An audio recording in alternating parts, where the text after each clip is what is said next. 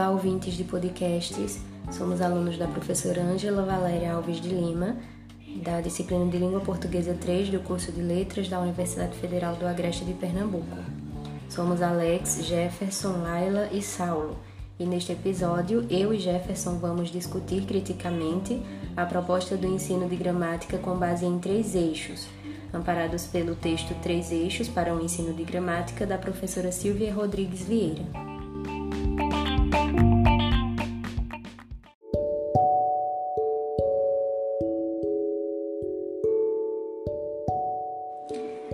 Bom, o texto no qual tem a proposta que nós vamos discutir um pouco, ele tenta cumprir com o objetivo de propor articulações entre orientações diversas para o tratamento pedagógico do componente linguístico e apresentar uma abordagem mais produtiva da gramática em sala de aula. Essa abordagem dos três eixos foi construída em uma disciplina de um curso de mestrado, o Prof. Letras. No entanto, ela é uma proposta uh, experimental, certo? E tem o objetivo de evitar o tratamento meramente instrumental do componente linguístico e a abordagem da metalinguagem como um fim em si mesmo, e ainda da norma como um padrão homogêneo e artificial, sem hum, reflexão linguística. O texto apresenta orientações oficiais para o ensino de português e depois reproduz a proposta dos três eixos para o ensino de gramática. Nós vamos começar com essa reprodução dos, dos três eixos para o ensino de gramática.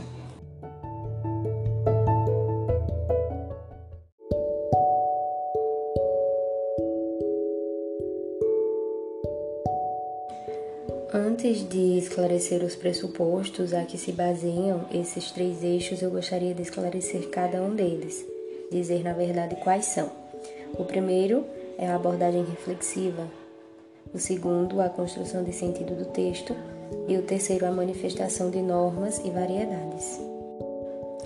Partindo para o que baseou esses, essa criação desses eixos, a gente não tem como negar que o objetivo maior do ensino de língua portuguesa deve ser o desenvolvimento da competência de leitura e de produção de textos. Então, a unidade textual precisa ser o ponto de partida e o ponto de chegada das aulas de português.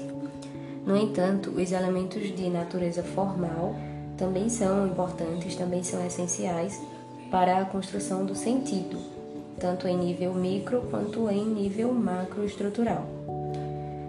Para essa construção do sentido, eles precisam ser tratados como objeto de estudo, numa abordagem reflexiva da gramática, e só serem sistematizados no momento oportuno do alunado, certo?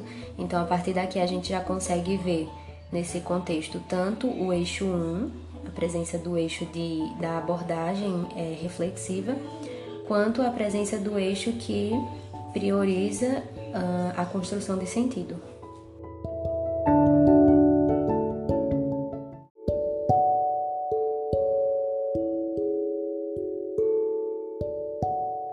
Fazendo uma breve especificação sobre cada eixo.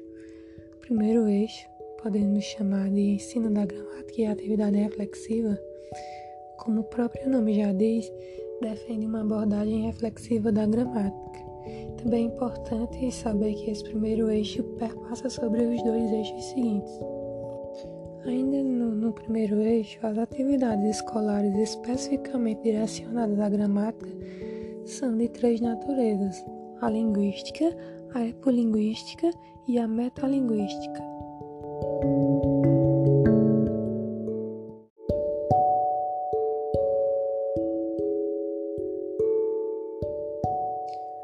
Atividade linguística consiste em produzir e também compreender textos, contribuindo para o desenvolvimento sintático dos alunos.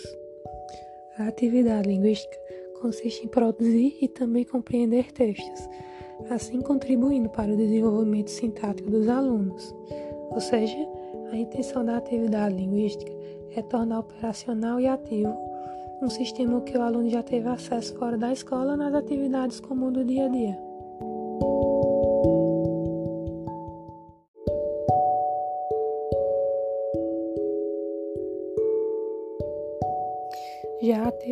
Epilinguística constitui uma prática mais intensiva, focada em levar os alunos desde cedo a diversificar os recursos expressivos com que eles já escrevem e construir sobre sua própria linguagem, praticando a diversidade dos fatos gramaticais de sua língua.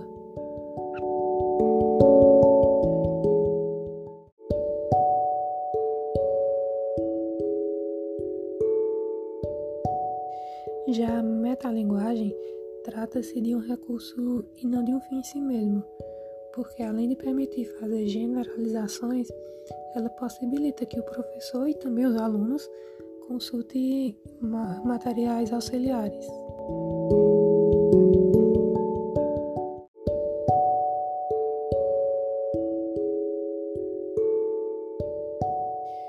Então, assim, a gente pode observar que tanto na relação entre gramática e texto, que é o eixo 2, quanto na relação entre gramática e variação, o eixo 3, essas atividades vão permitir trazer o nível da consciência, o conteúdo de que esses planos se revestem e o que os justifica.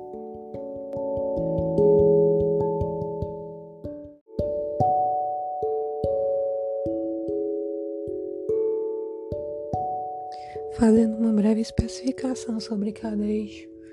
Primeiro eixo, podemos chamar de ensino da gramática e atividade reflexiva, como o próprio nome já diz, defende uma abordagem reflexiva da gramática. Também é importante saber que esse primeiro eixo perpassa sobre os dois eixos seguintes. Ainda no, no primeiro eixo, as atividades escolares especificamente direcionadas à gramática são de três naturezas: a linguística, a epolinguística e a metalinguística.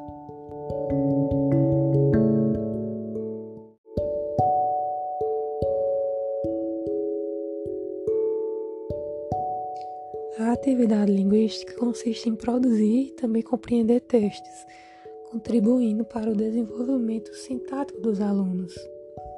A atividade linguística consiste em produzir e também compreender textos, assim contribuindo para o desenvolvimento sintático dos alunos. Ou seja, a intenção da atividade linguística é tornar operacional e ativo um sistema que o aluno já teve acesso fora da escola nas atividades comuns do dia a dia.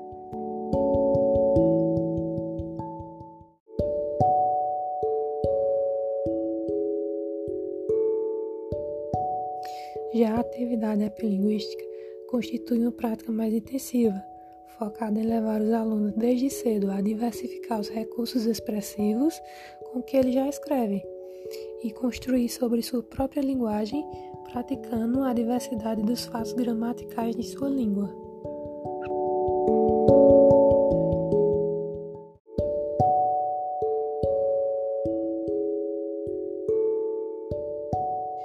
Já a metalinguagem trata-se de um recurso e não de um fim em si mesmo porque além de permitir fazer generalizações, ela possibilita que o professor e também os alunos consultem materiais auxiliares.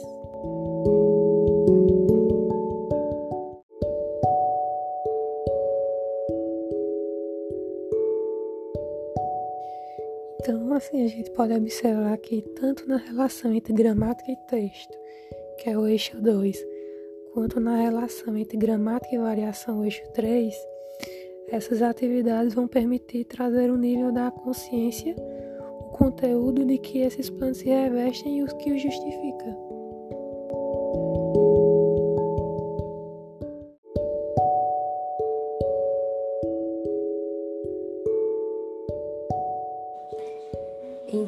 Tanto na leitura quanto na produção, o ensino de gramática como atividade reflexiva, que é o eixo 1, junto com o desenvolvimento da capacidade comunicativa, é o que temos no eixo 2, deve ser conjugado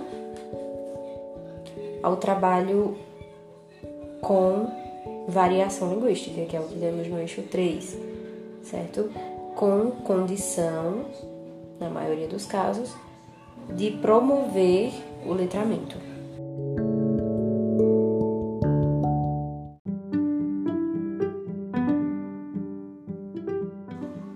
Finalizamos então mais um episódio do nosso podcast de linguística. Espero que tenham compreendido, que tenhamos esclarecido um pouco mais sobre essa abordagem dos três eixos, né, para um ensino de gramática. Bom, é isso, até o próximo episódio.